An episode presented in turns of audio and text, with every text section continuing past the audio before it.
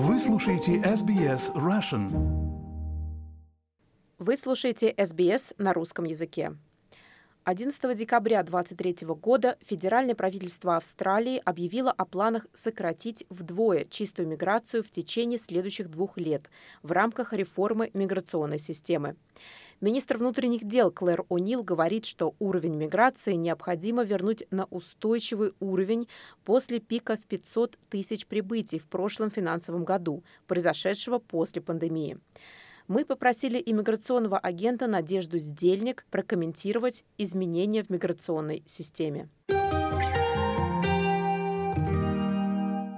Федеральное правительство объявило о планах сократить вдвое чистую миграцию и объявило реформу миграционной системы. Не могли бы вы, пожалуйста, в двух словах сказать главные выводы? Да, здравствуйте, Лера. Огромное спасибо, что пригласили прокомментировать столь важные изменения. На самом деле мы ждали эту стратегию, но мы не, мы не знали точно, когда она выйдет. Поэтому для нас это тоже стало такой вот неожиданностью, не скажу, что приятной. А, новая миграционная стратегия, она направлена на реформы всей миграционной программы Австралии. И особенное внимание уделяется международному сектору образования, то есть это студенческие визы, визы выпускника, а также временная а, квалифицированная миграция, то есть здесь мы говорим о рабочих визах.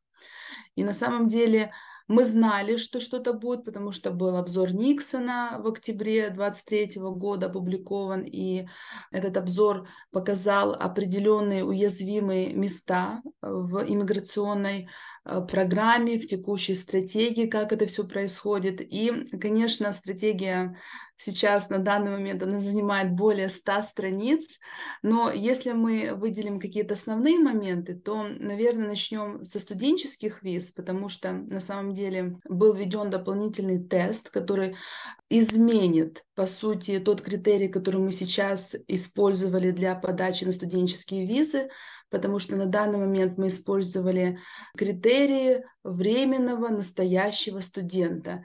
Теперь они его немножко переименовали, он будет э, такой тест э, вводиться, и этот тест будет, по сути, примерно то же самое звучать, это будет тоже временный, добросовестный, въезжающий. Как это все будет на практике выглядеть, пока сложно понять, но вот это будет новый тест. Но самые главные изменения коснулись именно требований по английскому языку. То есть уже с начала 2024 года у нас прям будут четкие э, требования к разным программам зачисления. То есть, например, если это студент, который приезжает изучать английский язык, то есть это курс английского языка, то минимальный проходной балл для подачи на визу это IELTS 5.0, либо эквивалент. Если, например, э, студент приезжает учиться на программах подготовки для получения высшего образования, то есть это Foundation Studies, тогда это IELTS 5,5, либо эквивалент. И либо если студент подается на другие студенческие программы, тогда требования к английскому выдвигается на уровне IELTS 6.0. Поэтому вот это вот очень важное изменение, потому что не все могут с первой попытки сдать тот же IELTS 6.0, либо эквивалент, если не едут на высшие программы. То есть раньше мы могли предложить какую-то комбинированную программу, пакет. Посмотрим, как это будет работать уже в реальности. Может быть, будут какие-то там дополнительные поправки, как-то это будет немножко по-другому выглядеть. Но Основное препятствие для многих, возможно, это будет подача на визу выпускника, потому что требование по английскому для данной визы составляет IELTS 6.5 либо эквивалент. И это на самом деле высокий уровень знания английского языка. Насколько я понимаю, также были введены новые меры по возрастным категориям на разные визы. Не могли бы немного пояснить вот этот момент? Да, самое главное и страшное изменение для многих – это возрастной ценз для визы выпускника, который на данный момент с 2024 года будет составлять 35 лет. То есть это существенное изменение, потому что до этого, то есть вот на сегодняшний момент это 50 лет. И разница в 15 лет – это, конечно, огромная разница – и мы понимаем, что по сути будет меняться портфолио студента, будет меняться а, профиль идеального иммигранта, который приезжает сюда на обучение. И идея какая, чтобы потенциальный иммигрант мог чем раньше, тем лучше присоединиться к рабочей силе. То есть если ему будет 35 лет, он получил высшее образование в Австралии, у него хороший английский, то есть мы понимаем, что у него вероятность эм, нахождения работы и э, получения уже каких-то дальнейших виз в будущем намного выше. Поэтому на это нацелена вот эта основная реформа и сдвиг именно студенческая-виза выпускника программ. Еще я хотела бы добавить касательно визы выпускника. На данный момент у нас очень много различных переходов, дополнительных потоков. Там, если клиент отучился на специальной профессии, они подают по дополнительным там, направлениям. Плюс, если они отучились в региональной, им там еще что-то дается. То есть, на самом деле, визы выпускника, они бывают достаточно длительные, но новая реформа предполагает, что мы как бы немножко откатываемся в прошлое, когда у нас, если клиент заканчивал уровень бакалавра либо магистра, у нас есть такое понятие Masters by Coursework, тогда виза выпускника будет на два года выдаваться. Если это магистр research, то есть это уже другой уровень совсем, либо это PhD, тогда виза выпускника будет выдаваться на три года. Но опять-таки, если клиент отучился в региональной Австралии, тогда у него будет возможность э, дополнительно подаваться на визу от года, э, ну, максимально на два года период пребывания. То есть звучит, что реформы, с одной стороны, пытаются ограничить новый приток студентов в страну, введя более mm. жесткие такие правила, но с другой стороны помогает уже отучившимся здесь в Австралии действительно найти работу и выйти на рынок труда. И да, и нет, потому что с другой стороны мы понимаем, что какой должен быть такой идеальный студент, который приедет, условно говоря, в 25 лет а, с хорошим бюджетом на обучение на уровень бакалавра. В моей практике такие студенты, конечно же, есть, но их, к сожалению, не так много. То есть большинство студентов приезжают уже после 30-35, они уже более состоявшиеся, у них есть какие-то сбережения, и они едут на программу магистра. А когда тут полностью отсекается вот этот вот огромный пласт студентов, мне кажется, это не совсем справедливо на самом деле, потому что это хорошая рабочая сила, это уже люди, которые приезжают, возможно, с детьми школьного возраста, им уже проще войти в рынок труда, но они лишаются этой возможности. Вот мы сегодня подали э, как раз-то визовое заявление для клиентки, которая из Казахстана, вот у нее такой же профиль, как я сейчас рассказываю, у нее ребенку вот 8 лет, они состоявшиеся, у них хороший заработок, но что же будет дальше? А когда вот вообще в силу вступают вот эти новые изменения, э, стоит ли волноваться людям, которые сейчас еще находятся в процессе ожидания своей визы, новой, рабочей или студенческой, или их это не коснется? Хороший вопрос. По студенческим визам мы ожидаем, что это будет с начала 2024 года. Виза выпускника это тоже будет начало 2024 года, ближе к середине.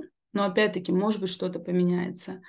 Теперь, если мы говорим о рабочих визах, они, конечно, тоже будут меняться, там будет вводиться новая виза, которая называется Skills in Demand, то есть э, навыки, которые будут востребованы. И там будут три разных направления и совсем разные оценки того, как это все будет происходить. Но на сегодняшний момент то, что мы знаем, вот со вчера упростились требования касательно тестирования рынка рабочей силы, то есть labor market testing.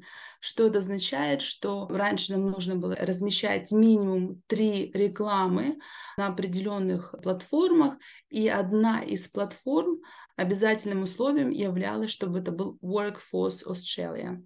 А, теперь это требование отменено, то есть они просто говорят, две платформы этого достаточно.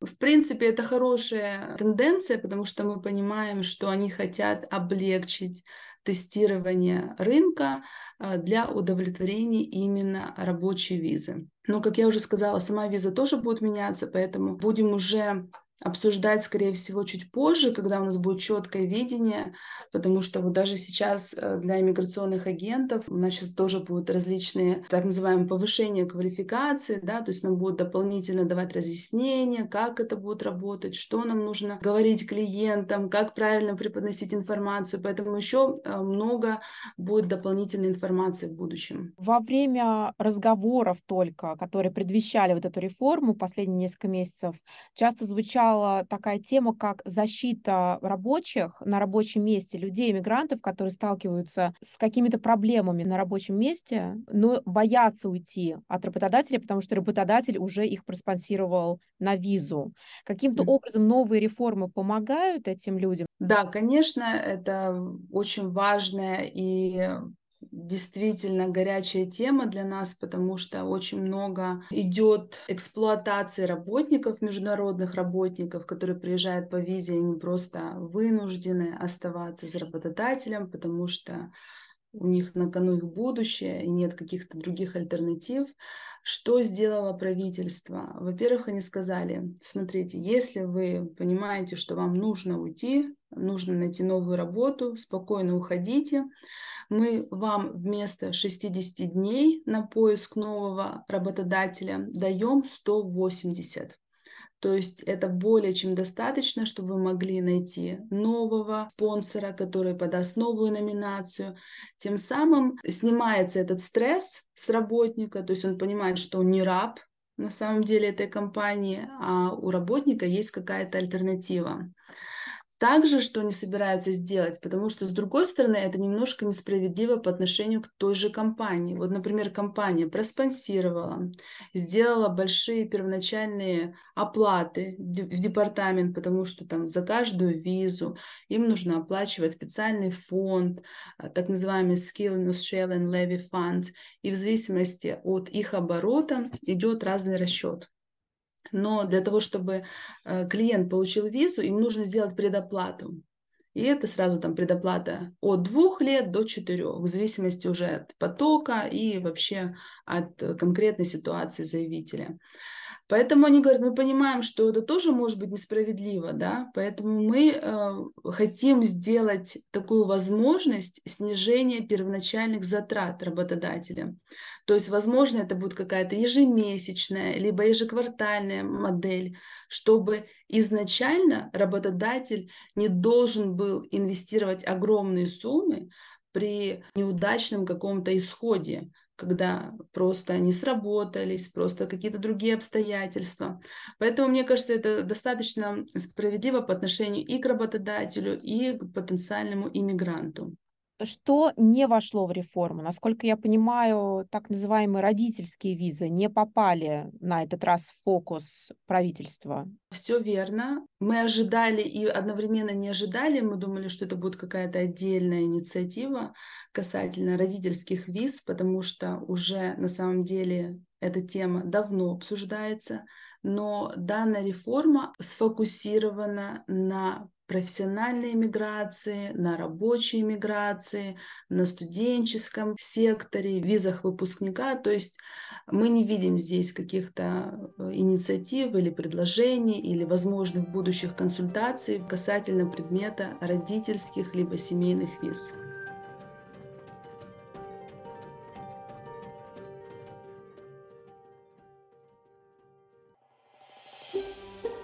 Хотите услышать больше таких историй? Это можно сделать через Apple Podcasts, Google Podcasts, Spotify или в любом приложении для подкастов.